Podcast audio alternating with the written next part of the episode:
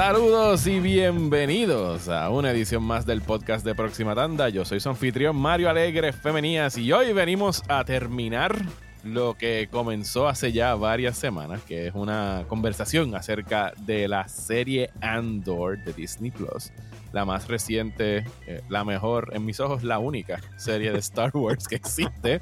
Eh, y esta conversación comenzó eh, con el actor boricua Carlos Marchán, quien está aquí de regreso para hablar de los últimos seis episodios de esta serie. Saludos, Carlos, ¿cómo estás? Saludos, Mario, aquí bien contento. Gracias otra vez por, por la invitación. Yo te he dicho como 20 veces que no soy muy fanático de hablar en micrófonos o en cámara, pero estamos tan felices, estamos tan felices de lo que pasó con esta serie que y yo dije, bueno, no, no, hay que. Esto no se da nunca y posiblemente no se vuelva a dar.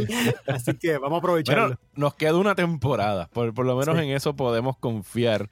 Eh, y para darle un poquito de boost a, tu ego en términos de hablar en podcast, quiero que sepas que este episodio fue muy solicitado. Incluso hasta la, hasta la, semana pasada alguien me escribió por Twitter como que ustedes van a tener una conversación con Carlos Marchán, ¿verdad? Y yo, sí, sí, calma, viene la semana que viene. De hecho, creo que fue hace dos semanas. Íbamos a grabar la semana pasada, no pudimos, pero anyway, hemos tenido dos semanas eh, para como que bajar la nota del final de Andor. Eh, y hoy, miércoles, que está saliendo este episodio, eh, pues no habrá un nuevo episodio de Andor, pero hay un nuevo episodio de nosotros hablando de Andor. Así que, pues, algo es algo, lo siento, gente. No soy Tony Gilroy ni Carlos es Diego Luna. Así que tienen que bregar con lo que hay. pero, ok, la última vez que conversamos, llegamos hasta el episodio 6, que fue The Eye, que fue este final espectacular, súper memorable a la primera mitad de Andor. Y acto seguido, una semana después, yo me acuerdo que tú y yo tuvimos un, un intercambio por, por Instagram, que es donde principalmente chateamos tú y yo. A mí me tripea siempre como depende de la persona, es por donde yo conecto con ella. Y tú, tú, eres de las pocas. Yo puedo contar con una mano cuántas personas yo tengo el chat corriendo a través de Instagram. No son muchas, pero funciona bien, así que no importa. Es básicamente Messenger, así que qué carajo. Anyway, eh, una semana después de esa conversación acerca del episodio titulado DI, eh, salió uno que se titula Announcement, que es el episodio 7. Y fue la primera vez que tú y yo como que titubeamos, porque sentimos, posiblemente después del high del episodio 6, sentimos como, porque tenía que haberlo, como que un, dip, un bajón, pero como que se empezaron a prender todas estas alarmas en nuestra cabeza. como oh no, se va a joder la serie, ¿qué está pasando? ¿Por qué no nos encantó este episodio como el anterior? Eh, y yo creo que en realidad en retrospectiva no hubo episodios malos de Andor. sencillamente ese era un episodio necesario de transición entre pues aquella misión en, en Aldani y lo que iban a ser los próximos episodios en la prisión de Narkina 5. pero, pero recuerdo que tuvimos esa conversación y que nos tuvimos una fijación específicamente en lo que catalogamos como el Miami de Star Wars. Escuché por ahí que decían era es, es el Tel Aviv de Star Wars, que también, digo, nunca he estado, pero. El Cancún también le dijeron, el Cancún, de Star Wars. que era el planeta este donde se fue corriendo Andor a. Parece que a beber y a joder, porque eso es lo que estaba haciendo en la playa con los credits que había conseguido del, del atraco aquel en Aldani. Pero que sí, que o sea, obviamente sentimos que habían puesto el freno. Nos asustamos con cositas como ver al droid de K2SO, el, el, que eventualmente saldría en Rogue One, y empezamos, o sea, estábamos estábamos, el PTSD se nos trepó. Yo, imagino pero mira qué buenos son que esta gente sabe. Ok, vamos a poner este, el, este droide pero es para asustar, es para asustar a los que no quieren el, para, ya, lo ponemos ya. Es para que se les active el PTSD a toda esta gente que llevan años nada más que viendo, ay, aquí viene el encuentro entre estos dos personajes, pero no, no, era otro droid que estaba arrestando eh, Qué maravilloso, qué Eso, es lo que hace bueno esta serie, mano, que, que no caiga en la tentación. Y yo no sé si es por eso que mucha gente, bueno, no sé si mucha gente, pero que no ha tenido el auge. Eh, sí, el, auge, bueno, pero eso lo hablamos ya mismo. Sí, no, el, el, o sea, yo estoy consciente de que o sea, lo que queda es una próxima temporada y que en algún momento van a tener que establecer el que pues este eh, droide se convirtió en el partner de, de Andor. Pero no va a ser El Chubaca con Han Solo, no va a ser el Chubaca con Han Solo que nos dieron. no va a ser el Chubaca en la prisión, en, Solo. Eh, sí, no va a ser esta cosa como que, que no pensaron ni dos segundos en cómo sucede, sino que los van a meter en dos. Y esto se sentía así porque era como que no, estos dos se encontraron en una playa en, el medio de. En Tel Aviv, sí, en Miami. y, pero no, no, sucedió. Y, y, en realidad, en retrospectiva, acabó siendo un episodio pues importante porque fue la última vez que Andor vio a Marva, es la última vez que Andor vio a su mamá. Y, y que en realidad me acuerdo ah, que habíamos comentado que era como que la, la, mejor parte de ese episodio fue precisamente ese, donde tenemos esta conversación bien emotiva entre Marva, o sea, llorosa, muy consciente de que posiblemente era la última vez que iba a ver a su hijo. Eh, quizás estaba ya guardando el que se sentía mal, el que se sentía débil, el que estaba atravesando quizás una enfermedad, porque en realidad la muerte de ella nunca la vemos en, pantalla en lo que resta de la serie, pero que se siente como este pase de, de batón de, de, que así, de lo que es mucho, muchos de los temas de esta serie, de pues mira, ya yo estoy vieja, ya yo no puedo dar la batalla como lo hubiese dado si tuviese 20, 40 años menos. O sea, es ese pase de batón de una generación a otra, de una generación oprimida a la próxima que, con, la esperanza de que quizás ustedes puedan hacer la diferencia, porque ya yo no estoy para, para luchar en el frente de batalla. Y aún así, eh, eh, llegaremos a eso. Marva se tira como que la madre de, los speeches para levantar a la multitud, pero que, que fue un episodio de transición, diríamos, porque en realidad pues es el episodio donde tiene que pasar que el imperio empieza como que a, a, aumentar las leyes, a ponerse más riguroso, aumenta la sentencia de todo el mundo y es que Anders se va enredado por joder, porque no había cometido ningún crimen ahí en, en la playa y, y, se lo llevan para Narkina 5, que es donde tenemos eh, los próximos episodios, e, en, que de verdad empieza a establecer lo que sería ya como que la recta final de lo que va a ser... Eh, eh, estos últimos episodios de Under y ahí es que conocemos a Cashin llegando a Narkina 5. Esta prisión tiene toda esta vibra de película de ciencia ficción de los 70, ¿sabes? Con las botas que tienen que usar los guardias para que no se electrocuten. El que todo blanco, brilloso. todo blanco, bien brilloso, todo bien nítido. Y se nota que, que, en términos de producción, y después escuché a Tony Gilroy en una conversación hablando de ello, que le preguntan, mira, tú siempre sabías que ibas a regresar a, a, a Ferrex eh, que es donde, donde empieza la trama y acaba la trama. Y es que en términos de producción, pues claro, uno, eh, o sea, esto no es el volume allá donde están eh, los colegas de, de Tony Gilroy, John Favreau y David Filoni que pueden inventarse lo que les dé la gana. En el fondo, esta gente construyó sets. Y cuando tú gastas dinero en sets, pues tienes que usarlo lo más que puedas, porque costó chavo. no, es, no es computador. O sea que ellos tenían el set de Narkina 5, el set de Ferrex y entonces las montañas estas preciosas, no me acuerdo si fue en Escocia o en Irlanda, que usaron para, para el Dani. Así que el de Anarquina 5, pues es un set que se, se ve tan bien y, y, retrata tan bien en pantalla que es como que no, aquí tenemos que hacer tres o cuatro episodios, ¿no?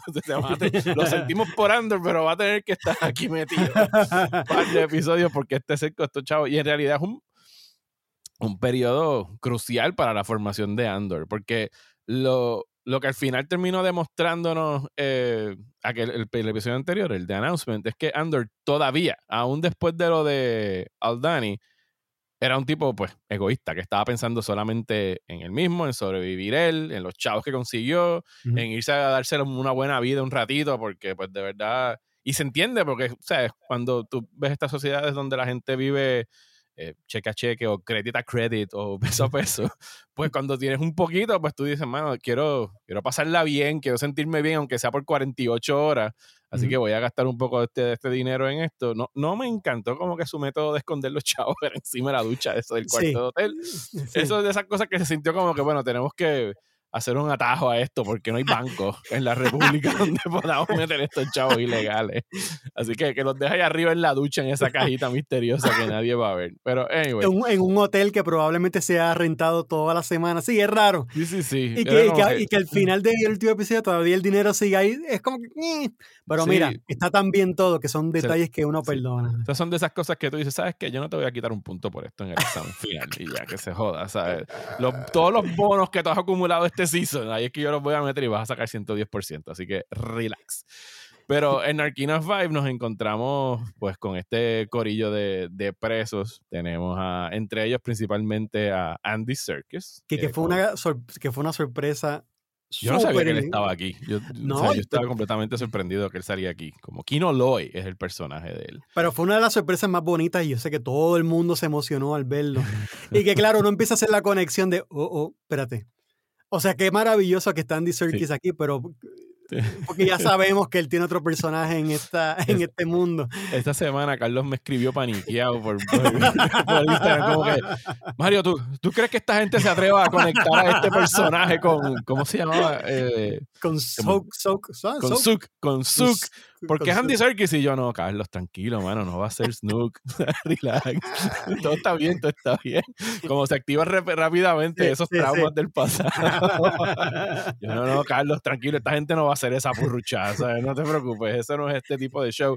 Igual que, que, todavía, porque nunca lo vemos morir, así que. Exacto. así que, a lo mejor, a lo mejor ese es el origen de Snook. Se quedó tan encojonado en la prisión que empezó a tirar al lado oscuro de la fuerza y años después salió como, no, no va a pasar, Carlos. No, no, va a pasar. y, y, en realidad durante estos últimos, últimos episodios, con cosas así como la de Andy Serkis, yo a veces, o sea, mucha gente me escribía porque estamos condicionados a por, no solamente aquí en Star Wars, sino por series en general, sobre todo series que son semanales porque eso es otra cosa. Ah, yo agradezco el que esta serie haya. Yo no sé cuál es tu opinión, pero me gustaría escucharlo ahora. Agradezco el que esta serie haya sido lanzada semanalmente y no un binge watch. Sí. Porque el tú poder saborearte durante toda una semana ese último episodio, y es algo que yo siempre he criticado mucho, específicamente las series de Disney Plus y hasta algunas de Netflix. El que el modelo del binge ha hecho a estos showrunners y a estas series de televisión a no preocuparse porque cada episodio se sienta como un, un plato, o sea, es como que tú sales satisfecho, o sea, saliste llenito, o sea, te comiste tu buen almuerzo y saliste como que diablo, qué rico estuvo ese episodio de Andor. Estoy lo suficientemente lleno para esperar una semana, sino que hacen estos episodios que se sienten como que bocaditos y entremeses, porque como saben que tú los vas a ver en un binge, pues no tiene que haber como con un principio, medio y final para cada episodio, sino que te los pueden hacer como películas picadas en cantitos, o sea, que no tienen que tener eh, pues e, eso, ese desarrollo dramático que tú esperarías un episodio de un episodio a episodio, eh, que es lo que es, pues yo en realidad he señalado mucho a series de Marvel, ¿sabes? Que se sienten como películas de seis horas y no series de televisión. Esta de Under yo la sentí muy bien hecha, que haya sido semanalmente. ¿Cuál es tu, tu pensar en términos de ese mí modelo? Siempre, a mí siempre me ha gustado verlo en los episodios eh, semanales. Por lo mismo, mano, yo también, yo no sé si es nuestra generación que veíamos cuando veíamos las telenovelas o programas, que era, tú sabes, una cuestión semanal. Este, aunque las telenovelas eran como diario, ¿verdad?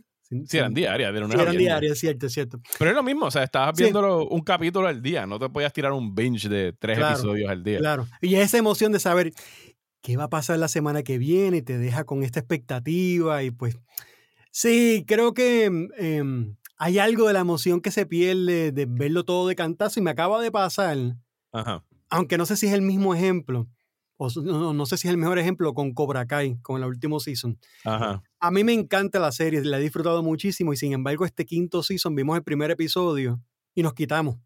Y nos quitamos. ¿No viste más nada? No he visto más nada, mano. Y cada vez que nos sentamos decimos, ¿qué tú crees? Le digo a mi esposa, ah, y hacemos, ah, está tan, tan flojo el primer episodio del quinto season que dijimos, no, no. Y creo que es la segunda serie que me pasa, me pasó con, con Handmaid's Tale. Ajá. Que también dijimos, no, ya, estábamos bien pompeados. ¿Hasta qué season llegaste de Handmaid's Tale? Hasta el cuarto, como el segundo episodio. Y se volvió tan repetitivo todo que dijimos, no, ya, estamos bien. Pero bueno, yo creo que esto es otra cosa. No, sé no, no, no mira, para quitarte el suspenso, Cobra Kai no se pone mejor el quinto season. Así que puedes pichar por completo. Me eh, pareció, mano. Y me dio mucha pena porque, sobre todo, todo lo que era en México, bueno, no es culpa de que es culpa obviamente del guion, es culpa de cómo se escribió esto, pero todo lo que es México es patético, mano, es patético. Que, que lo filmaron acá, de hecho, todas Sí, por eso. Pero sí se sienten bien, bien no, no traídas por los pelos, sino como que bien artificiales y como que no, no quisieron profundizar en, nada eh. sobre lo que es México. O sea, era como que pudieron haberlo hecho en Los Ángeles y eso ha sido exactamente lo mismo porque no les importó nada el que fuese México, México. Entonces mi esposa, para, para colmo, es mexicana. Ah, no, tiene que haberse sentido súper ofendida. Ella, estaba, pero ¿qué es esto? De momento la, la, parada de, de, guagua para al lado justo de la playa. O sea, la playa está ahí, ahí al lado. El tipo se baja y lo asaltan en los primeros tres minutos. No le dijimos nada, no, mano. Y después al nene se le va la bola y cuando va a recoger la bola lo salva el, el, protagonista y gracias a que lo salva porque la bola porque un carro le iba a atropellar es que conoce a su verdadero papá es una cosa es una de telenovela. sí mano de, de, telenovela mala.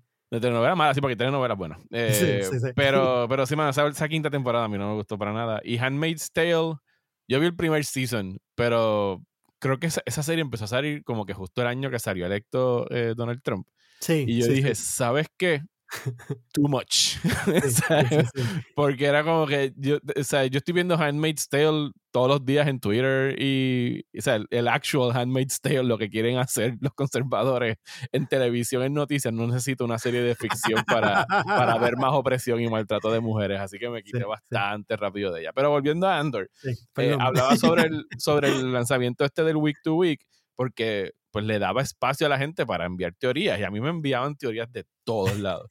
Y, y una de las que era de las más populares era como que no, porque Lucen debe ser un Secret Jedi y yo no.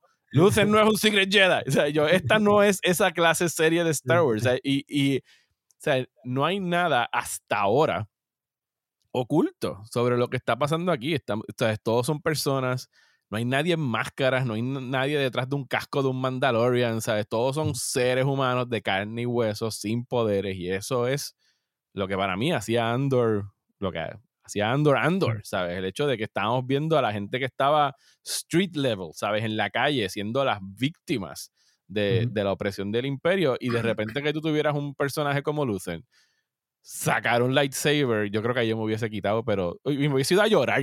o sea, yo hubiese ido a caminar por la urbanización llorando, sollozando, como si me hubiesen pegado cuernos o algo a una relación de años. Yo como, ¿por qué? ¿Por qué tiene que haber un Jedi aquí? eh, ¿Por qué no? Porque digo, todavía la realidad es que no sabemos nada sobre el pasado de Lucen y yo me quedaría perfectamente feliz si nunca lo sabemos.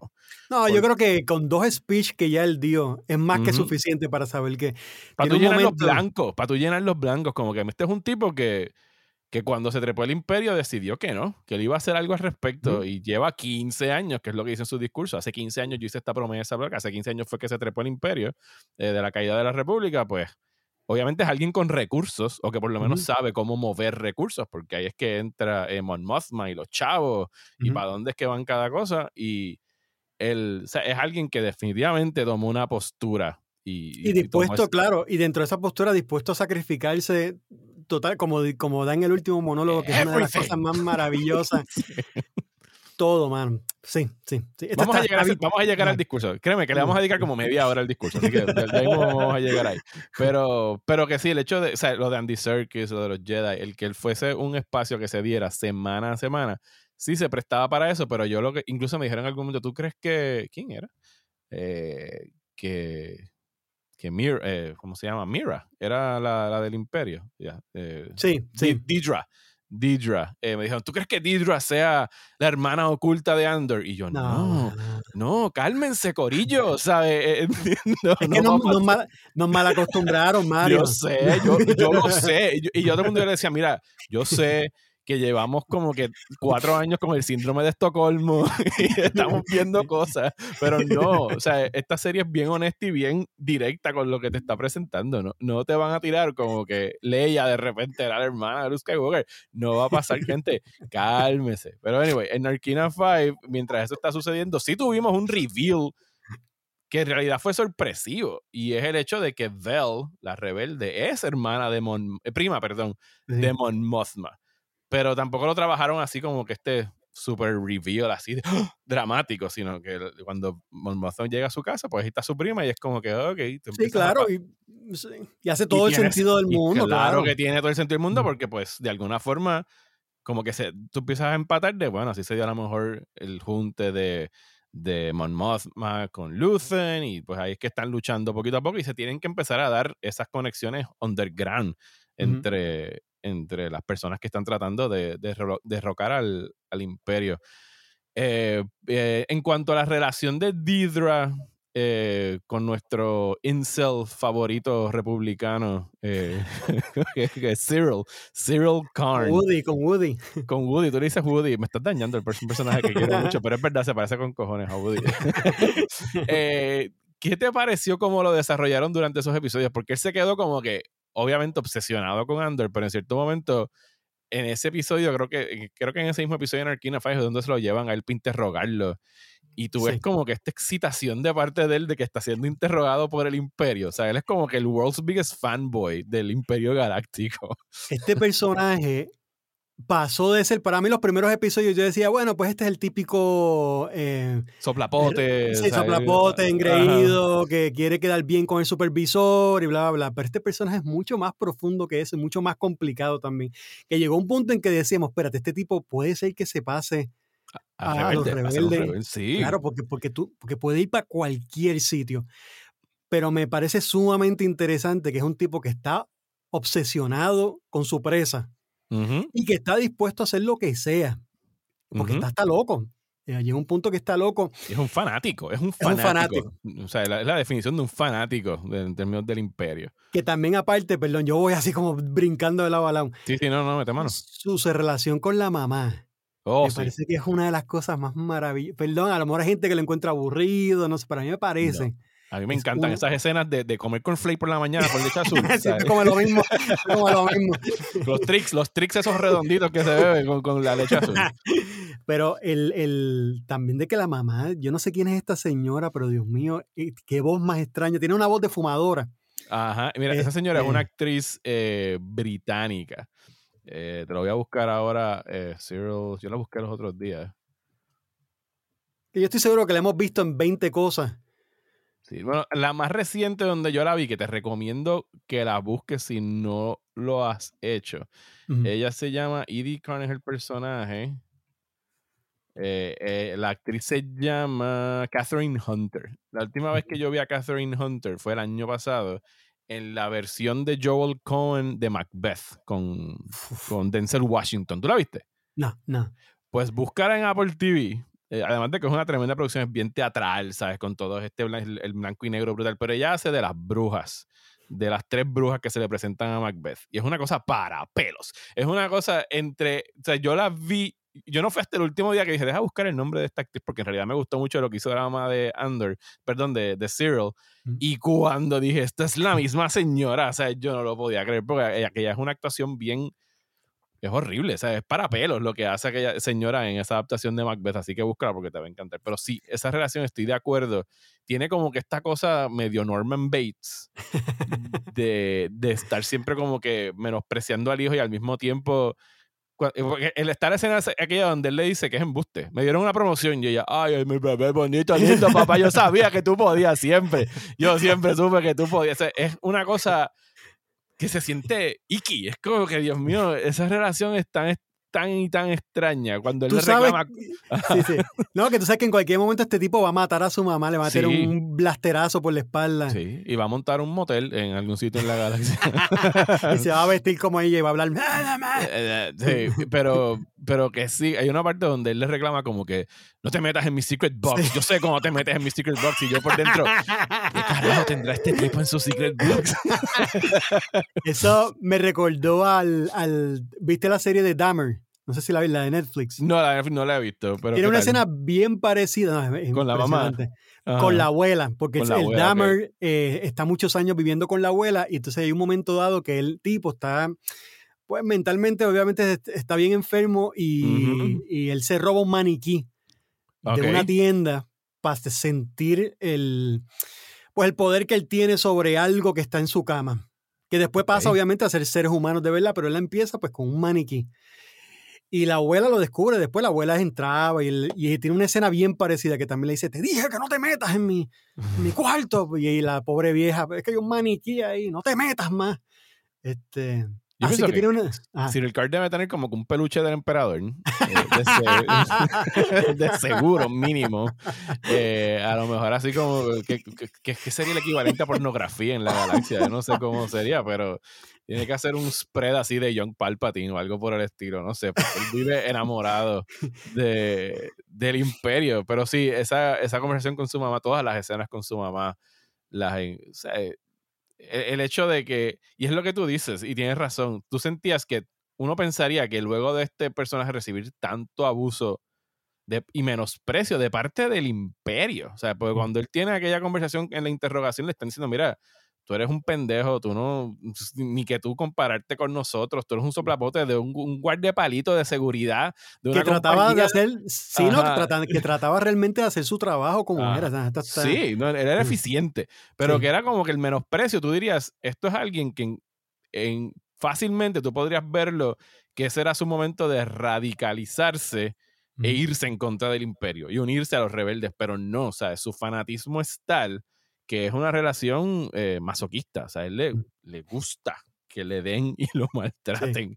Al punto de que creo que el episodio después, el de Nobody's Listening, que él le confiesa claramente a Didra que llevo semanas estoqueándote aquí afuera, esperando a que tú cruces por aquí hay un momento donde tú jurarías que esos dos se iban a besar y como que hay una relación de, de, de, de, de Senem, de, de, de, que ella le gusta hacer daño y él le gusta que le den. Eh, y, y, es reflejo después de lo que vemos en el último episodio de ellos cuando él la rescata, que también es un momento así de, de tensión, awkward tension. de como que yo creo que esos dos empezaron a meter mano en ese closet al final y no lo volvimos a ver hasta la próxima temporada porque había. Mi, esposa me decía, mi esposa me decía, se van a besar. Y yo, no, no, no, no, no, este, este no es el tipo de serie, pero sí, pero, pero sí puede ser. Se van a besar y, van a ir hasta abajo, pero no nos los van a enseñar porque esa no es este tipo de. Exacto, exacto. Pero a mí no me sorprendería que el próximo season eh, este tipo, Cyril, haya finalmente conseguido lo que quiere y sea como que el perrito faldero de Deidre por los pasillos de, del ISB, del, y no dudo de que termine a lo mejor incluso traicionándola a ella para él llegar un escalón más arriba. No sé, no oh, sé, hay algo. Sí, sí, no, está rodeado de trepadores. De hecho, Deidre tiene, eh, si no en ese episodio, en el siguiente, un momento donde ella se da cuenta de que los hombres, sobre todo específicamente hombres, porque ella está rodeada de hombres, que esa es la cosa con Didra, que cuando nosotros la empezamos a ver al principio, en esos primeros seis capítulos, pues nuestra inclinación, pues por lo menos la mía, no puedo hablar por ti, tú me puedes decir ya mismo, pero era como que, bueno, esta es una mujer tratando de escalar un mundo completamente machista donde quiere hacerse valer y ver que pues, ella es tan capaz como los demás, o si no más aún, y lo demostró que era más aún, y uno está aquí como que, dale Didra, dale en la cara a esos cabrones, tú puedes. Y de repente llegas al episodio donde está torturando eh, a la gente de Ferrix con gritos de niños muriendo. Y tú dices como que no, loca, bájale dos cabrones, ¿qué pasó? Yo iba a ti. ¿Qué pasó? y es que no, ella siempre fue una fascista. Y, pues estaba jugando con nuestras expectativas. Nosotros caímos en la trampa de irle a ella sin darnos cuenta que ella estaba simbolizando pues a la mujer blanca que tranquilamente votó y votaría y seguiría votando por Donald Trump y personas, y personas de esa índole. Y se convirtió fácilmente en uno de los villanos más interesantes que tiene toda esta saga, mano. Debe estar entre los cinco villanos más, más nítidos que tiene. Oye, nunca habíamos visto eh, oficiales del imperio con tanta dimensión, por lo menos en lo que respecta a las películas de Star Wars. No me hablen de las novelas y qué sé yo, porque yo sé que de seguro a lo mejor hacen un muy buen trabajo ahí, pero sea, los, los oficiales del imperio en la trilogía original estaban ahí para que Darth Vader los ahorcara. Sí. en, en, Empire Strikes Back yo creo que Darth Vader ahorca como a tres y van como que subiendo de rango. Era como que diablo, cabrón, no hagas nada. Y él subió como a tres personas de rango en dos horas, solamente por no atrapar a Han Solo. Así que en realidad nunca habíamos visto como que esa esa avaricia, esa obsesión, esa... Y más allá, eh, ¿te acuerdas los episodios cuando están en el planeta de... ¿Cómo se llama? Donde roban la, la bodega. el Dani. El Dani. Que ahí donde tú te das cuenta también, lo de nuevo, y me sigo repitiendo, lo bien escrito que está esta serie, el, oficial que llega a supervisar, que, tiene llega bien arrogante, que no quiere la ceremonia y todo eso. Que llega con toda la prepotencia del mundo típico eh, jefe imperial, Pero algo bien interesante que hace esta gente, mano, es que lo llevan con su familia.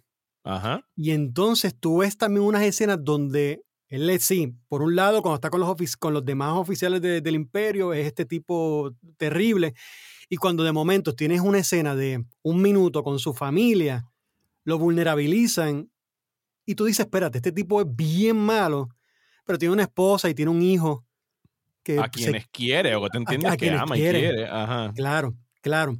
Entonces, en, ese nivel de series que estamos, mano, y a mí me parece que esto hay que agradecerlo y es otra cosa totalmente distinta que no habíamos visto hasta ahora con este, con este tipo de personajes. Sí, y ahí es que tenemos personajes como el de Deidre, que tiene una, o sea, todos tienen layers, ¿sabes? Tienen dimensiones, tienen profundidad. O sea, nosotros acabamos de ver estos dos episodios eh, y no es, o sí es, sí es por tirarle a Mandalorian. se, joda, lo siento. Pero, ¿sabes? Mira todo lo que hemos descubierto y conocido de todos estos personajes. Nuevecitos. O sea, son personajes nuevos que jamás hayamos visto. No era Sokatano, no era Luke Skywalker, nada de eso. O sea, estamos viendo. Andor lo habíamos visto ya, pero no sabemos quién es Alucen. Mon Mothma era alguien que aparecía un minuto como mucho en las otras películas de Star Wars. Eh, Vel, eh, Krennic, eh, todos estos personajes nuevos en 12 episodios que para mí instantáneamente se han convertido en muchos de mis personajes favoritos de todo Star Wars. Versus que en Mandalorian han pasado dos temporadas, 16 episodios en total, y yo no sé quién carajo es el Mandalorian. o sea, eh, eh, ¿cómo se llama él? Jin, eh, Jin Darren. O sea, han pasado 16 episodios, conocemos mínimo del trasfondo de este personaje, más allá de que era un huérfano y que lo metieron en, este, en esta secta ortodoxa de mandalorianos y del renacuajo de Grogu ni se diga, ¿sabes? Es, pues, Aparentemente en un flashback se nota que él estuvo cuando saquearon el templo Jedi y que Anakin mató a todo el mundo y se acabó. O sea, mira todo lo que hemos visto en dos episodios en un season versus lo poquito que sabemos de ella, que es uno de mis mejores, de, mis tweets favoritos de los últimos meses, de la última semana, perdón, que tú lo viste en Instagram, era el tipo como que alguien que puso Disney le embarró. O sea, yo no sé cómo nos tiran algo como Andor y ahora se supone que regresemos al John Favreau Action Figure Hour. Porque eso es lo que es Mandalorian. Y está bien. Está bien. Yo puedo bregar con que ambas series coexistan y que una pues sea para las personas como tú y como yo, que a lo mejor queremos queremos carne, no más carne, queremos carne, punto. queremos cosas sustanciosas y, y, sabrosas que, nos dejen como que dig our teeth into.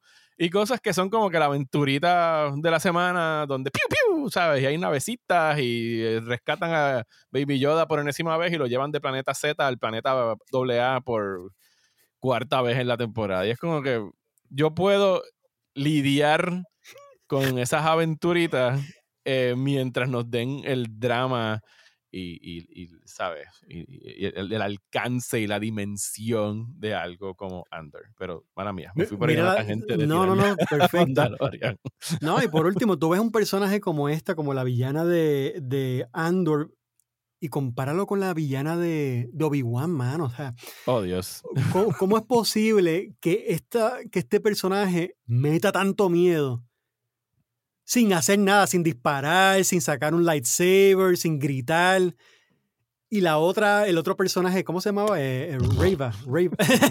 no me importa, aquella. aquella. Eh, Riva, deja buscar aquí rápido en IMDb. Eh, creo que, que tenía que gritar, matar a medio mundo. y Inquisitor no... Riva. y conste que, o sea, pasemos la salvedad. O sea, la actriz Moses Ingram tiene cero culpa de, cómo quedó eh, esa serie de Obi-Wan y fue injustamente atacada por comentarios racistas y todo eso. Y, ¿sabes? Sí, es un papel muy pobre para una actriz que probablemente es capaz de muchísimo más. Aquí el problema es de guion, es de libreto, es en términos de lo que las personas que están trayendo a trabajar en estas series tienen para ofrecer en términos de, de lo que se puede ofrecer en la pluma, en lo que, lo que un actor tiene para desarrollar un personaje y, darle como que una forma. Y si tú le estás dando migajas a este bonche de gente, pues tú no puedes esperar que hagan un bizcocho, ¿sabes? Solamente con una cucharada de harina y galletas, ¿sabes? Tienes que, este, este tipo le trajo todos los ingredientes, como que mira, aquí tienes para que te jaltes y puedas montar como que este super personaje, que no quiere decir que un personaje como Riva no pudo haber quedado cabrón. o sea, uh Obi-Wan a Tony Gilroy. Y yo te digo que no es como que, o sea, yo le perdono hasta que vuelvan a pelear Obi-Wan y, y, Darth Vader. Porque de seguro él va a encontrar una, una manera para hacerlo. Y es algo que él ha dicho en entrevistas, el hecho de que el hecho de que todas estas series las han querido meter como que en los huequitos del canon que hay, sobre todo algo como Obi-Wan, que es algo, o sea, un periodo de tiempo donde nosotros entendíamos que ya sabíamos todo lo importante que había que saber sobre Obi-Wan Kenobi en esos 20 años. Se fue al desierto y se quedó ahí haciendo castillitos de arena por 20 años velando a Luke. Pero el, el que él haya podido ir a algo como Andor y tener básicamente carta blanca para hacer lo que le diera la gana. ¿Por qué? Porque no tenía que estar bregando con un Obi-Wan Kenobi, ni con un Luke Skywalker, ni un Han Solo. O sea, es que no estaba amarrado en términos de lo que podía construir con estos personajes. Tenía carta blanca y pues ahí se inventa un Luthen, se inventa Bell, se inventa Deidre. O sea, es como que pues es, es mucha, o sea, es mayor la libertad que él tiene como, como un artista de hacer algo bueno y que no tenga que estar como con los grilletes estos del canon. Que incluso así, algo como Obi-Wan, que tenía los grilletes del canon, se pasó el canon por, por donde no le da el sol. y, y, y, trajo fucking Baby Leia, ¿sabes? No, hablemos de Andor otra vez, vamos a hablar de Andor otra vez. es que es inevitable, mano, es inevitable. Eh, regresando a Andor. el episodio, que queremos hablar de este episodio, por supuesto, el episodio de One Way Out, que es el episodio cuando escapan de la prisión. Posiblemente la hora más tensa de Star Wars que yo he sentido, no quiero decir en mi vida, pero probablemente en mi vida, ¿sabes? Porque, ¿cómo me explico? O sea, yo amo las películas originales, pero las vi bien de niño. En ningún momento yo puedo haber de verdad decir que yo sentí la tensión de Star Wars, porque era muy chiquito, o sea, la vi en repetición 20 mil veces, imagino que tú también, o sea, que no tuvimos ni siquiera la experiencia esa de esperar tres años para ver qué sucedía después del I am, o sea, I am your father, o sea, sino que ya nosotros nacimos con eso existiendo, porque tú y yo somos contemporáneos, yo tengo 42 años, yo creo que tú también estás más o menos por eso. 43, sí. Eh, pero aquí en términos de yo no sé qué va a suceder fuera de que Andor vive ¿sabes? Porque sabemos que Andor está vivo en Rogue One y esa es como que la meta de la próxima temporada, llegar a, a Rogue One. Yo no sabía cómo iban a escapar, sabía que estaban rodeados de agua. Eh, y el, y el, el, final del episodio anterior, cuando le preguntan a, a el personaje de Andy Serkis, como que le han preguntado todo el episodio, como que, ¿cuántos guardias hay? Y él, no, ¿cuántos guardias hay? ¿Qué no? ¿Cuántos guardias hay? Como que nunca hay más de 12. Y es como que, yes, cabrón, estás de nuestro lado, ¿sabes? Como que vamos a pelear. Tienen, ¿sabes? Logran escapar de esta prisión. Y yo tengo esta, o sea, y este es un episodio donde tuvimos, no, uno, dos discursos súper memorables. Primero llegó el de Andy Serkis, que yo no sé cuál es tu interpretación y lo he visto eh, interpretado de dos maneras distintas. Uno está en las personas que dicen que, que él no sabía que estaba rodeado de agua eh, y que en realidad nunca iba a poder escapar, porque él no podía eh, nadar. O sea, él sabía que no podía nadar, pero no sabía que iba a necesitar nadar para escaparse. Pero yo pienso que es mucho más poderoso el discurso que él se tira a sabiendas de que él está haciendo un discurso, sacrificio. para los demás. Como que porque Andor le dice, necesitan escucharte a ti hablar.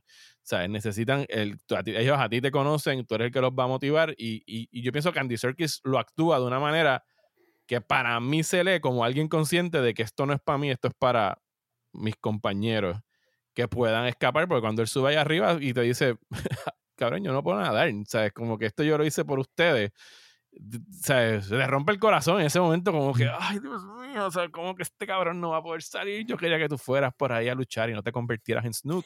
¿Sabes? Ahora no sabemos qué va, qué va, a suceder. Pero no sé cómo tú lo leíste cuando sucedió en ese momento, pero yo por lo menos lo vi de, de esa forma. Como que para mí es mucho más poderoso si él le está haciendo como un sacrificio que como que Fíjate, no, inconsciente. No lo había visto de esa manera, pero me gusta mucho más y le da mucha más profundidad a esto. Así que me quiero ir por ahí. No, no sé, para mí era una cuestión de que al final, pues, que pasara lo que pasara y, y pues ya llegué al final y más, me jodí. No, así, que, así que lo vi bastante, mucho más superficial que como. Y que no hubo como que ningún momento sentimental ni nada donde se daban un abrazo ni nada, porque Anders se lo llevan enredado y lo tumban. No, la, la, manera en que ese tipo matiza.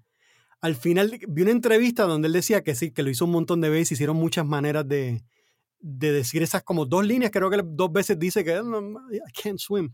Y creo que. Em, y obviamente, pues, cuando pues, es una actuación para la cámara, lo puede hacer 20 mil veces y habrán cogido, pues, la mejor de 600, de 600 takes.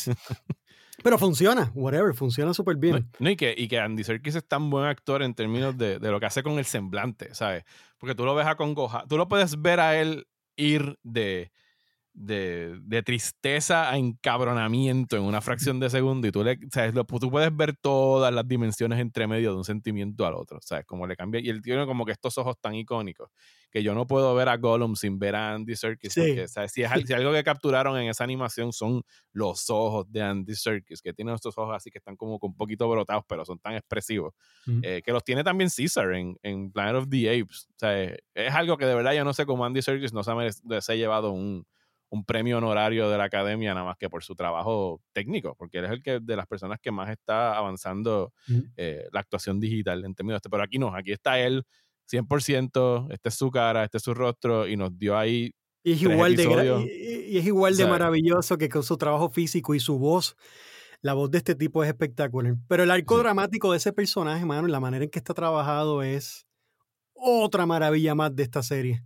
Cuando ya tú piensas que no hay más personajes que pueden ser más emblemáticos o, que sean eh, más importantes, de momento este tipo está ahí, que es más que un prisionero, es un prisionero más del montón que hay aquí en la cárcel. Increíble. Y, que es un periodo importantísimo para Ander porque es donde él hace ya finalmente una transición de alguien que está going with the flow a alguien que está tomando ya eh, posiciones de, liderazgo, porque él es el que está como que tomando las riendas de las piezas donde están construyendo, empieza a desacreditarse de cosas como que hay un momento donde están ayudando al, viejito que estaba con ellos que fallece, que le están diciendo, ¿quién hizo eso? Y él dijo, no, lo hizo él, lo, le quedó cabrón, lo hizo él, o él no, está tomando créditos por las cosas, se está como que desvinculando de, de que todo era para él y está empezando como que a trabajar en comunidad y darse cuenta de que de que esto es lo que hay que hacer para... Y ese episodio sobre todo también es poderoso, el que, está el, que dice nobody's listening, es que nadie, nadie nos está escuchando, o sea, nosotros no importamos, o sea, eh, a nadie le importa que estamos acá dentro porque somos reemplazables, o sea, detrás de nosotros vienen 20 más y, y a nadie le importa que estamos aquí es tan y tan rico en términos de. ¡Qué maravilla! ya me dieron ganas de verlo otra vez. ¡Qué maravilla! Yo lo voy a ver otra vez. Usted, cuando empiece Mandalorian, voy a ver Andor otra vez. cuando eh, termines cada episodio de Mandalorian, te metes un episodio de Andor. sí, de Andor. Pero entonces llegamos a Lucen. Queremos hablar del discurso de Lucen. Posiblemente el discurso más cabrón en la historia de todo Star Wars. me van a escuchar mucho diciendo este episodio en la historia de todo Star Wars, porque es cierto. Pero Lucen en ese momento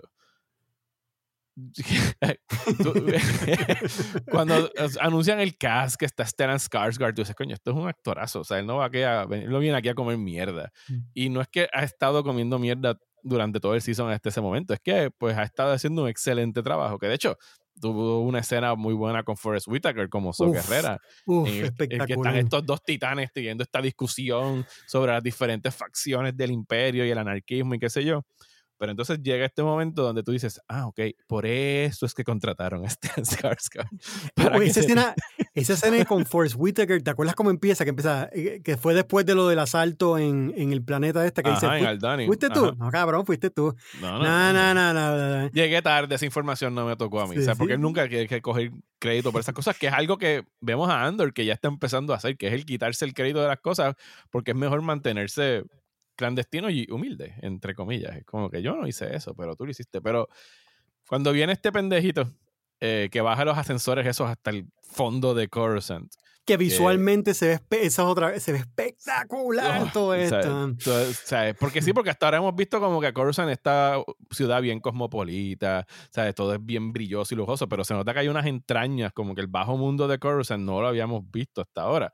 Y el hecho de que ese ascensor parece que está bajando como por cinco minutos, yo no sé cuántos pisos tiene Coruscant, pero llega, olvídate, al core de, de Coruscant y abren esas puertas y este tipo que es el espía que Lucen puso ahí hace más de uno o dos años, que viene a decirle, mira, yo me, o sea, esto, esto va a pasar, van a matar a estos otros rebeldes, te viene a tener información, cheque, me voy. Y él le dice, no, no, no, no, no, no. Yo voy a dejar morir a esos 50 rebeldes y tú te vas a quedar donde estás. Y es como que, ah, no, cabrón, pero o sea, como que no, no, y antes, y antes de eso le dice, este, ya sé que vas a ser papá, entonces felicidades, una cosa así. La, semi-amenaza por el lado. espectacular, porque este tipo realmente es el emperador, pero del lado de la casa. Este tipo no es, es bien gris. Es alguien que como... no es el emperador, es alguien que él lo dice en su discurso. Él le dice, he tenido que tomar las armas del enemigo y convertirme en él para ponerlo a luchar. Que es cuando este mamado de verdad le dice, yo sacrifico todo esto que tú estás sacrificando, cabrón. Y es como que, permiso. yo preparé este soliloquio para cuando alguien viniese a tirarme con, con esto. Pues mira, ¿cómo te explico? es esta cosa tan poética. O sea, es que yo iba escuchando, yo me acuerdo, yo vi ese episodio por la mañanita ese miércoles con mi esposa, ¿sabes? Como que fuimos, llamamos a los nenes, regresamos, hicimos desayuno, vamos a ver Under miércoles por la mañana. Y en esa escena, a mí, se, o sea, yo, mientras eh, Stellan Skarsgård hablaba, yo podía sentir como los pelos de mi piel se iban erizando poquito a poco en cámara lenta. Porque cuando concluye, o sea, ella y yo nos volteamos y yo como que, ¿qué carajo acaba de pasar en Star Wars? ¿Qué, cosa más cabrona acaba de suceder aquí? Era para pelos de la manera que Stellan Skarsgård se tiene ese discurso. Entonces era como que una oración por encima de la otra, como que, o sea, eh, I've made my mind a sunless place. I share my dreams with ghosts. Y era como que esta, toda esta tragedia de una persona que en algún momento decidió, como él dice, hace 15 años, y no, jamás pensó hasta dónde iba a llegar, pero ya es como que es, esta cosa donde ya yo, ya yo soy esta persona, ya yo tomé esta decisión y yo voy a vivirla hasta las últimas consecuencias. Y si yo estoy aquí para tomar esas decisiones que tú no puedes tomar, y yo voy a dejar que 50 personas mueran para salvarte a ti porque tú me sirves más donde estás en esta encomienda de tratar de derrotar esta tiranía. Y eso es lo que yo sacrifico, cabrón, mi humanidad, mi paz mental, el tener una familia, el tener amor, el sentir cariño, el saber que yo me voy a morir y nadie se va a acordar de mí. O sea, el que no van a construir ningún monumento en mi nombre, no van a escribir de mí en los libros de historia. Yo estoy haciendo esto por convicción, porque me lo creo y o me he tenido que convertir en esta maldad y, y, y, decidir quién muere y quién vive para que quizás mañana más gente pueda vivir mejor. Quizás, es, vivir en el quizás. Y eso está cabrón. Queremos ver a Baby Yoda superar esto en Mandalorian.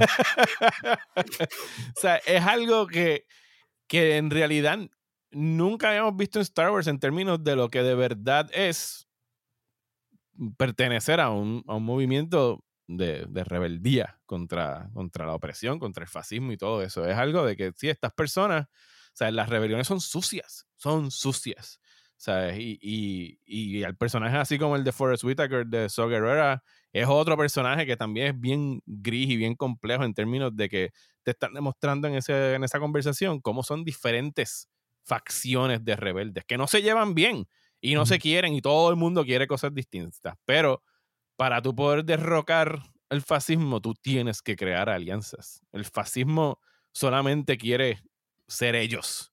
O sea, y la oposición necesita unidad entre diferentes facciones y encontrar como que un bien común por el que luchar. Y ese episodio para mí fue el punto máximo de esta serie. O sea, yo he visto tantas veces ese clip en YouTube que estoy así de sabérmelo de memoria. o sea, yo no dudo que eh, estudiantes de actuación lo utilicen en audiciones en el futuro. O sea, es como que, ah, bueno, yo, yo, soy fulano de tal y preparé, vengo preparado con el discurso de Lucen en Andor, episodio 9, para volar encantos a las personas que estén de jurado o lo que sea, de los que estén audicionando. Yo me imagino, con, pues, habiendo estudiado teatro, tú le haces eso a un profesor de teatro y te van a decir, no. no, a mí me tienes que recitar aquí Shakespeare. Star Wars. No, te me bajas ahora mismo de ahí. Pero es de Tony Gilroy, maestro. Escuche esto. ¿Quién? Este.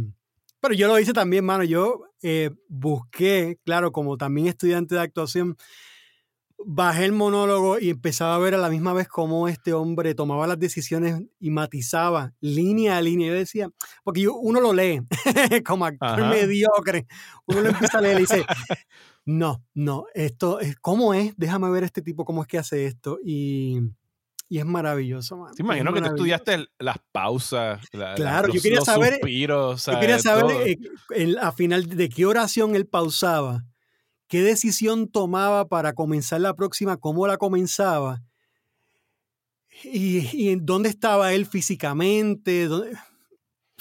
Era espectacular porque entonces él lo que hace es que él te lo dice todo bastante rapidito, pero también tú ves el personaje que está pensando en qué es lo que está diciendo. Que, es importante el que no se note como un ensayo, como es algo que el tipo ya ha hecho dos o tres tomas, sino como que, le está surgiendo en el momento. y tú lo ves, y no, y tú lo ves con la mirada perdida buscando qué es lo que, qué es lo que yo sacrifico. Pues, cabrón.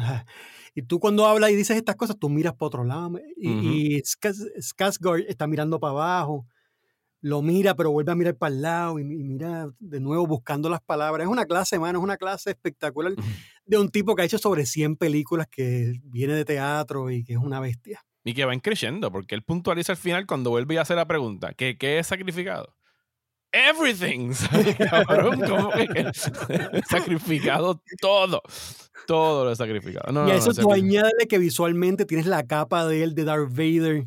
Sí, la capa porque esa es otra cosa, que visualmente te están poniendo que esto parecería un villano en cualquier otro mundo de Star Wars, ¿sabes? El setting, la oscuridad, él, sale de la sombra, ¿sabes? o sea, tú le pones un hood y, que se lo ponen al final. El último episodio tiene un juego. Es como que esto es un Sith Lord, ¿sabes? Esto es cualquiera de estas personas malas. Pero, y que lo es y no lo es al mismo tiempo. ¿sabes? Como que eh, ese episodio quedó cabrón. Anyway. ya, ya, ya mamamos suficiente con Steven Skarsgård y la, la, pluma de Tony Gilroy. Los últimos dos episodios eh, titulados eh, Daughters of Ferrix y Rick's Road. El de Daughter of Ferrix es donde pues nos enteramos que Marva muere eh, en Ferrex y que pues Andor se entera, es un momento bien, o sea, donde Diego Luna pues tiene buen material para actuar, como que está lloroso, está como que... Por un momento dije, este tipo se va a tirar a sollozar ahí en Star Wars y como que tú nunca en realidad has visto a alguien esmelenado en Star Wars, yo creo que nunca, o sea, tíratelo, tíratelo, que se joda, tírate ahí el, el dramatic moment, pero como que él sabe muy bien contener las lágrimas y que el, el el rostro sea lo, que está hablando todo ese momento donde se entera que su madre murió y que obviamente sabemos que le están usando de carnada para que tenga que regresar a, a, a en esta otra secuencia ridículamente tensa. y que aquí una vez más entra el que estamos condicionados por la televisión a que para que haya eh, no sé si catarsis emocional o para que haya un momento memorable, tú tienes que matar a algún personaje importante.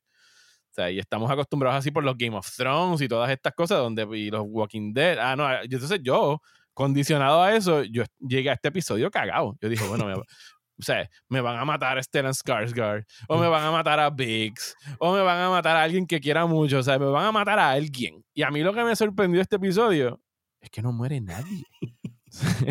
Ninguno de los principales, porque sí muere gente peleando contra el imperio después, y obviamente murió Marva, pero ninguno de los key players que hemos visto hasta ahora, Vel, eh, Cinta, que es la pareja de, de Vel, nadie. La serie no sacrifica a nadie, es como que no, no, yo todavía me quedo un season, yo quiero jugar con todos estos juguetes antes de que los tenga que entregar otra vez. Y, y la manera como construyeron esa última secuencia alrededor del, del, funeral que trajeron esta banda, que es como la banda bien, espectacular. La banda, el hecho de que, que tengan esta banda que toca música como si fuera de, de New Orleans, de, o sea, de Nueva Orleans, de estas bandas que, que yo escuché en una entrevista con Tony Gilroy, y hay dos cosas que me volaron los sesos de la filmación de esta secuencia, porque obviamente pues, ustedes saben cómo se hace cine y televisión, ellos obviamente grabaron todo lo que tenía que hacerse en Ferrex. O sea, no graban ese, consecutivamente, sino grabaron todo lo que eh, tenían que hacer ahí. Y él, el compositor Nicholas eh, Britell, él, antes de que él se pudiera sentar a componer el resto de la música de Andor, que por cierto está espectacular y no se escucha como ninguna otra música de Star Wars, es muy electrónica, ¿sabes? Tiene como que variaciones sobre el mismo tema, es una otra cosa espectacular. Él le había solicitado dos piezas que tenía que tirarle de antemano. Eran tres, pero no me acuerdo de la tercera. Una era cómo iba a sonar el, básicamente el que hace del, del reloj de Ferrix, el que hace el tan, tan, las campanas y todo eso, el que marca el tiempo. Y lo otro era esa procesión, porque lo que estamos escuchando ahí lo tocaron en el set. O sea, la banda estaba tocando esa música en vivo para pompear al elenco y a los extras y toda la gente que había ahí. Y el discurso de Marva sonó en el set cuando estaban filmando. Obviamente no tenían el holograma fancy y toda esa cosa, pero que todas esas cosas las tenían preparadas para esa filmación para pues poder, coño, crear una atmósfera y meter a la gente en personaje y que no sea el background digital ese donde puedes crear lo que sea, sino que, eh, dime tú como actor si eso no te ayuda cuando estás trabajando. Mira, que me acordó eso de lo de eh, Obi-Wan, para decir algo, pues chévere.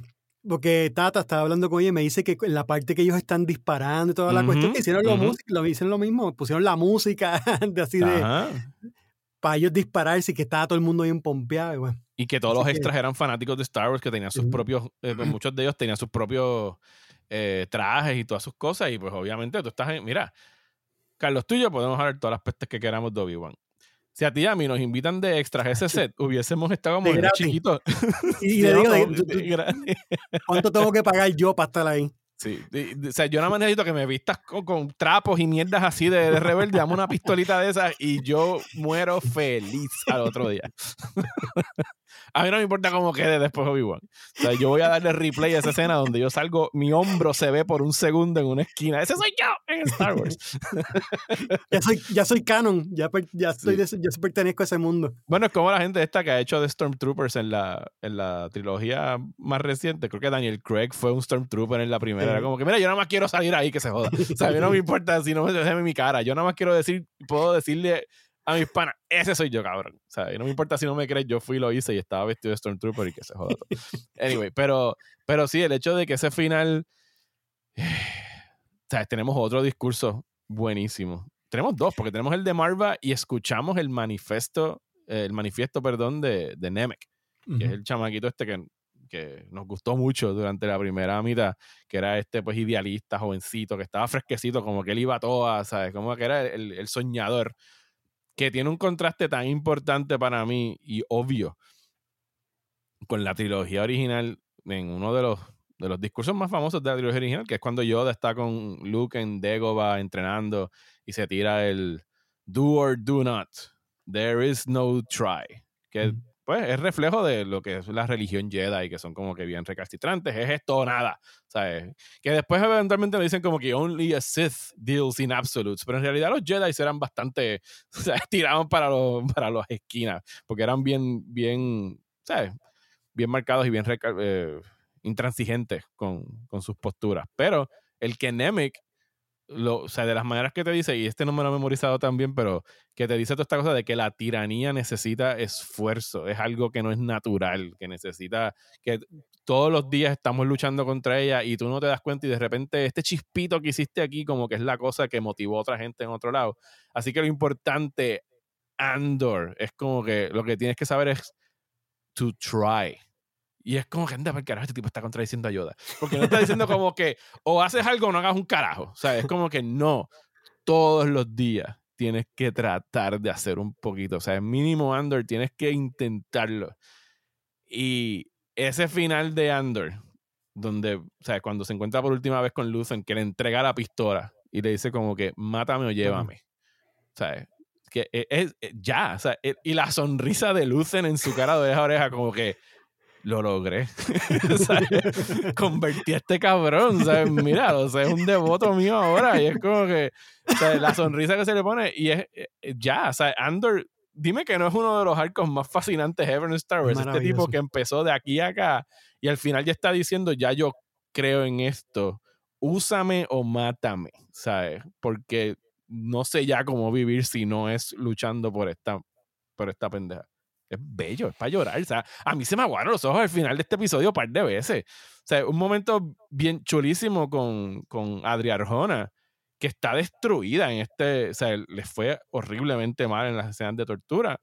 pero cuando están cantando el cántico este de Ferrix, que ya toca las rejas de la prisión de ella y sonríe levemente un momentito, empieza a cantar, es como que, o sea, el corazón aquí estrujado, o sea, es una cosa bien fuerte y bien dramática y es bello, o sea, esta serie es bella, no sé de qué otra manera decirla. No, y que no hemos hablado del trabajo de esta actriz que está muy, muy bien sobre todo todas estas escenas que obviamente donde tiene la oportunidad de ella lucirse de, del, del eh, cuando la, están torturando. De, la tortura. Interrogando, interrogando, sí. No, la interrogación y la tortura. La están torturando, está espectacular. Y no hemos mencionado, Mario, no sé si quieres dejarlo para después, o a Mon Mothma. No, no, de Mon Mothma hay que hablar. Es que como que ah. hemos ido por encima de, del, del, trabajo de ella, pero no, definitivamente la actriz es Genevieve, eh, se llama, ¿cómo se llama ella? Es que me dijiste, eh, se me aguaron los ojos, pero mano, yo te lo había dicho varias veces, yo creo que dos episodios, yo creo que como en ocho episodios yo, yo lloré. De, de, la felicidad tan grande que yo tenía de lo que estaba viendo, de que fue como un alivio de que por fin, por fin, por fin esta gente está haciendo algo realmente eh, que valga la pena. Y las escenas de Mon Mothma. Genevieve O'Reilly se llama la actriz. Esa mujer está tan espectacular. Sí, todo lo que. Porque esa es una que tiene que estar todo el tiempo actuando con dos caras en todo momento y tiene que contener mucho de lo que está atravesando como persona. Ella está todo el tiempo sufriendo y te da un dolor ver a esta mujer por todo lo que está pasando, porque la pasa bien mal. Toda esta temporada la pasa bien, bien mal. Tiene un marido que no la respeta y no la quiere tiene una hija que se está como que bebiendo el Kool-Aid de una secta religiosa, porque, o sea, y eso es otra cosa que yo encontré bien fascinante, el hecho de que como de, la serie demuestra las formas como el, fascismo trae de vueltas estos valores conservadores, porque ella se sorprende cuando la hija está haciendo como que este rito con, los, con las trenzas, y es como que este rezo y esta plegaria y este juramento, y su prima llega y dice, loca, ¿qué es esta mierda? O sea, es como que yo pensaba que esto ya era algo, o sea, unas creencias viejas, y es como que no, aquí se sienten, aquí están más arraigadas esas creencias, es como que porque ella se está, sea, la hija se está vendiendo en matrimonio, básicamente. Y Mon Mothma tiene, sabe que tiene que vender a la hija. Porque está hasta el cuello y siente que el imperio ya está como que ahí detrás de ella a punto de darle un mordisco. Este, tú lo dijiste que la vendió. Yo creo que el, sacrificio, hablando de los personajes, los sacrificios que hacen, el de Mon Mothma es sacrificar a su familia. Al final del día va a ser eso. Lo más probable, digo, vamos a ver qué pasa en Season 2, pero... Bueno, sí, ya, para los efectos, ella vendió a su hija a este mafioso que es el que le, va, le va a dar los chavos para el tape, ella se tira ahí en el último episodio, el último momento, sabiendo que le están escuchando, le dice como que ah, le tira los 20 al marido y él estar haciendo apuestas y toda la cosa, muy bien pensado de parte de ella. Pero sí, mi duda viendo este season era como que, bueno, pero ¿cómo? Porque yo puedo entender que ella traiciona al marido, porque el marido es un, un bastardo que hay que traicionar a la pata. Pero la hija, o sea, es como que tú deshacerte de una hija o decidir abandonar a una hija es una, sacrificio. Pero la hija es una pendeja. La hija es una, pendeja, sí, no la quiere para nada. Pero yo decía, bueno, yo sí, que se joda, ¿dónde para el carajo? Pero se notaba que ella la amaba anyway, porque es su hija. Pero yo dije, ¿cómo van a salir de la hija? Porque yo dije, tienen que salir de la hija, porque yo no veo a esta mujer abandonando a su hija por. Eh, por, por, el, por la rebelión, por la, causa, por la alianza, por la causa. Eh, pero ya que salieron de ella al final de este season, es como que, ah, bueno, el season que viene, Man se va en algún momento. Yo pienso que el marido la va a chotear o la va a tirar al medio o algo por el estilo, porque ese tipo es un dos caras pero asqueroso. Ese es otro soplapote del imperio que lo único que quiere es codiarse con los favores políticos y poder decir que fue al party en el penthouse de Palpatine y que Darth Vader le firmó un autógrafo, esa, y toda esa mierda. esa es la clase de personaje que. Pero sí, la, todo el mundo en este elenco, mano, nadie, no hay una sola nota discordante, desde el papel más pequeño hasta el papel más grande. O sea, eh, alguien que haya contribuido dos minutos de su tiempo en esta temporada fue como que, wow, gracias por traer esto a la mesa. ¿sabes? Sobre todo personajes así pequeños como los rebeldes que vimos morir en Aldani, que nada más eran dos o tres episodios. Todo. La muchacha que hizo presos. Cinta, los presos, todos mm. los presos, desde el viejito hasta el que se escapa con Andor, que Sale en Rogue One. Que sale en Rogue One. Yo sé que no te acuerdas porque no te gusta Rogue One. Pero ahora, un buen punto. Es una buena pregunta para concluir porque ya llegamos a la hora y no quiero robarte más de tu tiempo. Ah, ya ustedes nos escucharon, han escuchado dos horas de nosotros eh, básicamente eh, adorando eh, Andor. Saben que la adoramos y la amamos. pero Carlos llega aquí como un agnóstico, alguien que ya había perdido la fe por completo en Star Wars. Se había ido a vivir a un monte solo, sin ningún tipo de conexión a la fuerza, no quería saber nada de Star Wars, como que había rechazado ya todos sus principios, como alguien que creció eh, adorando esta serie. Y pues obviamente todavía tienes un cariño increíble por la trilogía original, pero ¿tú crees que cuando se acaben estas dos temporadas de Andor, que la próxima me dijeron hace una o dos semanas y a mí me partió el corazón supuestamente. Pensaba que salía en el 2023, me dijeron que es en el 2024 y yo dije, no, no, ¿cómo que 2024?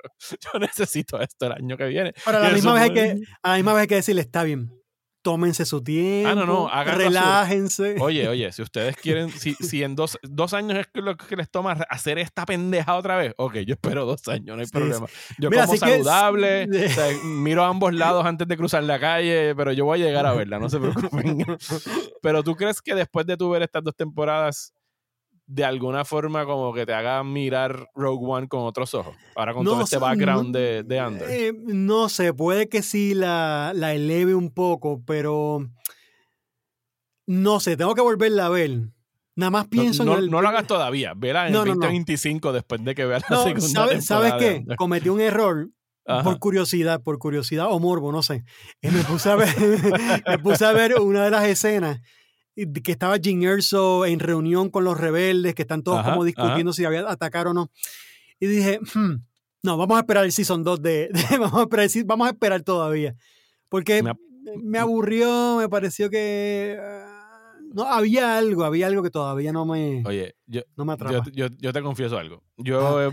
incluso yo me puse a ver eh, en una noche mientras estaba trabajando, puse Star Wars en el background, la original. Yo tengo una, una copia nada legal de la película original sin ninguna de las mierdas estas eh, alteraciones digitales. O sea, y tengo un, después te lo paso si lo quieres ver, es un scan de una copia en 35, o sea, 35 eh, milímetros que tiene todos los rasguños y todas las imperfecciones y yo, bello, bello, esto es la cosa más bella que yo he visto en mi vida. Yo me imagino ver a Artudito y Citripio perdió por el desierto, que a mí es de las secuencias que más a mí me gustan. De las, cuando yo pienso en Star Wars, yo pienso en Artudito y Citripio perdido por el desierto como por cinco minutos donde no pasa nada. Están ellos por ahí jangueando, peleándose entre ellos, pero se ve tan maravilloso. Ah, pero que me ha pasado cosas que he vuelto a ver de Star Wars y las tengo un rato corriendo y las escucho y coño, no es justo comparar obviamente Star Wars, la trilogía original, hizo su cosa y le hizo muy bien y por eso es el clásico que es. Pero lo que me ha hecho Andor para reconfigurarme el cerebro es que ahora cualquier cosa que yo escuche de Star Wars yo la escucho y yo, eso no suena como Andor. ya, ya, ya, yo he escuchado. Eh, en realidad me ha hecho daño Andor. Y, volvemos al, al tweet aquel que, que, mencionamos ahorita de que se supone que yo haga ahora, regresar a esta mierda después de haber escuchado esto. Es como que había este nivel el Uber level, el master level de, de, Star Wars que nunca habíamos subido a él. Y ahora es como que, pero yo quiero quedarme aquí para siempre, yo no quiero volver a lo que había antes. Que, que te pregunto, Mario, ahora, que creo que el otro día te lo hice la pregunta y me dijiste, no, lo hablamos después. Ajá. O no sé si me lo acabas de contestar. Eh, Andor es una gran, gran, gran serie, o es una gran serie de, para hacer Star Wars. No, yo pienso que Andor es, una gran serie. Y, lo que tiene a su favor es que, y me consta, porque yo eh, conozco dos personas que han visto cosas de Star Wars, pero no son como que los más fanáticos de Star Wars. Incluso creo que una de ellas ni siquiera ha visto la trilogía original. Y yo lo dije así a medio de experimento. Vela, no necesitas saber nada de Star Wars. O sea, y es verdad, o sea, salvo de saber que había una república y se trepó un imperio, sea, Eso es lo único que tienes que saber. Y está tan bien escrita y tan bien hecha que tú lo puedes ver. Y lo, y lo escuché en otra entrevista, he escuchado muchas entrevistas con Tony Gilroy. Lo que él dice como que, ah, pero tú estás tratando ahora mismo como que de poner tu dedo en el pulso y estás hablando sobre cosas que están pasando actualmente, sobre el resurgimiento de estos movimientos fascistas y la opresión. Y él dice, no, mano. O sea, y es verdad. O sea, el que está, la historia de Under es la historia de la humanidad desde siempre, ¿sabes? Como que los que están trepados en poder, ahorcando y pisoteando a los que están en el piso. O sea, yo no estoy tratando de hacer algo que esté en el zeitgeist, estoy respondiendo a cómo es que funcionan las rebeliones y los imperios o los reinos o las compañías o como quieras tú posicionar a los seres humanos en, en, en lugares de los que están arriba y los que tienen todo versus los que están abajo y no tienen nada, ¿sabes? Y yo creo que eso es lo que la hace tan universal y el hecho de que tengamos la chiva de que esto se contó eh, en un universo que ya estaba establecido, como lo, como lo es el de, el de Star Wars, y que, pues, ahora es que llega el momento en el episodio en la despedida donde empezamos a prender velas y adorar a nuestros santos y sacar nuestro whatever y decir, ojalá, ojalá, ojalá, ojalá eh, que esto sirva de elección a pues los que toman las decisiones y asignan los chavos en Disney y digan como que miren el hecho de o sea yo no sé cuáles son los números internos y no me importan en verdad porque yo dije mira sabes que al fin y al cabo esto ya está aprobado por dos seasons Tony Gilroy lo diseñó como dos seasons y, y si acaban siendo los dos, las dos temporadas más cabronas de cualquier cosa de Star Wars, qué bueno, la voy a poder ver y volver a ver por el resto de mi vida, igual que vuelvo y reveo 20 veces la trilogía original. Y qué bueno que esto existe. Pero el que esto sirva para que ellos entiendan que hay otro público que se estaba sintiendo en los márgenes y abandonado. Como que, y que no estábamos muy complacidos con lo que se estaba haciendo tras la compra de Star Wars por parte de Disney y que diga, mira, esto es un lugar donde, porque Andor es una serie bien madura, pero no es adulta como tú dices que pues series bien violentas y sexuales son adultas, sino que esta es una serie que yo la puedo ver con mis hijos. A lo mejor no los engancha como Mandalorian, porque Mandalorian está tirando para un público más jovencito. O sea, a los nenes chiquitos les gusta Mandalorian, a los que se criaron con las precuelas les gusta Mandalorian y está fine. Qué bueno que estén haciendo cosas para ese público. Pero hay otro público. Y si Disney Plus quiere crecer como una marca, tiene que empezar a hacer cosas que apelen a un público más adulto, porque no puede ser todo infantil y teenagers para abajo. o sea, y necesita, o sea, para tú competir ahora mismo en televisión, en algo que esté al nivel de las mejores series de televisión del año, las Better Call Saul, The Bear en Hulu, ¿sabes? Pachinko en Apple TV, tú tienes que step up your game. Y eso fue lo que vino a hacer eh, Tony Gilroy aquí con Under. Y yo estoy muy contento de que lo haya hecho. ¿Qué tú dirías? ¿Cómo tú responderías tu propia pregunta? ¿Es una gran serie de Star Wars o es una gran serie? Porque yo me imagino que un chorro de series al, año. Ajá. No, fíjate, no estoy viendo tantísimas. No estoy, eh, es una gran serie. Es una gran serie y que sea parte de Star Wars Esto es una satisfacción, Mario. Eh, sí, eh, yo es como por, es como quitarse un montón de peso de encima, es como estar bien complacido, es como agradecer a esta gente, gracias, vieron que se puede por fin. Y nada, ahora esperar Mandalorian Season 3 y Baby Yoda en la parte de atrás de la nave. ¿Ves? Yo me quería ir con una buena nota de esperanza. perdón, perdón. me, han hecho me han hecho tanto daño que esto al final del día no es suficiente, pero gracias como quiera. Eh, yo, yo, les voy a ser sincero. Ya anunciaron que Mandalorian viene en marzo y, y, no quiero no quiero pisotearla más. Yo sé que tiene sus fanáticos y yo me he disfrutado uno que otro episodio que está quedando chévere. Y yo puedo entender el tú querer jugar con los juguetitos, pero sabes que es algo bien importante. Tony Gilroy no es fanático de Star Wars. No tiene ninguna devoción por Star Wars. Y yo pienso que esas, e, esas perspectivas externas a toda esta generación de cineastas como tú y como yo, que están en sus 40, 50 años, que crecieron con Star Wars y ahora les dan las llaves del reino y es como que vete ahí, haz lo que tú quieras y piu piu y lightsabers y mierda. Y yo, I get it. Pero es bueno traer gente externa que traiga otros puntos de vista y que digan, mira, podemos hacer esto en este universo y mira qué cool quedó. O sea, a mí no me molestaría ver, o sea, a mí de Andor, yo podría sacar tantos spin-offs. Yo vería una serie política solamente de lo que pasa en el Senado con Mothma y los demás senadores. Yo podría ver una serie del ISB, de la, de la rama esta de inteligencia de la CIA del imperio. O sea, yo podría ver un show de Ferrix, dos episodios solamente de la gente bregando con chatarra. Mientras me lo escribas bien, y yo sienta algo por estos personajes, yo veo lo que sea, a mí no me importa dónde tú lo hagas. Pero, que es lo mismo que siempre la chaco a Mandalorian. Se ve como Star Wars, pero no lo siento como Star Wars. O sea, necesito, porque para mí, Star Wars siempre fue la guerra de David versus Goliath. Sí, había Jedi y había la fuerza y todas esas cosas, pero siempre era este grupito pequeño de rebeldes luchando contra el Goliath del imperio. Y era como que la satisfacción de que nada más hacía falta un buen cabrón piloto que tirara ese proton torpedo donde va para tú tener una victoria al final. Y eso es pues, lo que nos hizo ver Star Wars 50 mil veces, es poder llegar hasta la batalla en el Death Star y que destruyeran la Estrella de la Muerte. Que quedó tan cool que la hicieron dos veces, porque la volvieron a hacer en Return y la hicieron tres veces cuando la repitieron en Force Awakens. Pero no regresemos a las cosas que yo sé que a ti no te gustan. Así que vámonos diciendo un chihichija para Andor y, y nada. Eh, nos volveremos a encontrar cuando hablemos de la segunda temporada. Hablamos dentro de dos años otra vez, Mario. no puede ser dos años.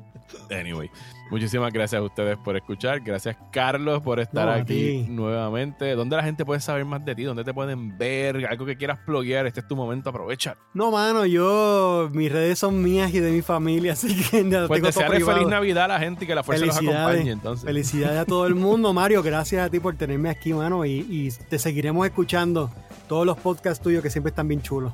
Muchas gracias, Carlos, y gracias a ustedes por escuchar. Gracias especialmente a las personas que me apoyan a través de Patreon, entre ellos los productores ejecutivos de este y todos los podcasts que hago en Próxima Tanda: Jainu Núñez, Miguel Padilla, Joshua Torres y Ángelo del Valle. Si ustedes quieren eh, contribuir y ayudarme eh, a través de mi página de Patreon, pueden hacerlo en patreon.com slash Mario Alegre. Ahí hay podcasts exclusivos, trivias, recomendaciones de streaming, de todo un poquito en patreon.com slash Mario Alegre. Muchas felicidades, gracias por escuchar y hasta el próximo episodio de Próxima Tanda.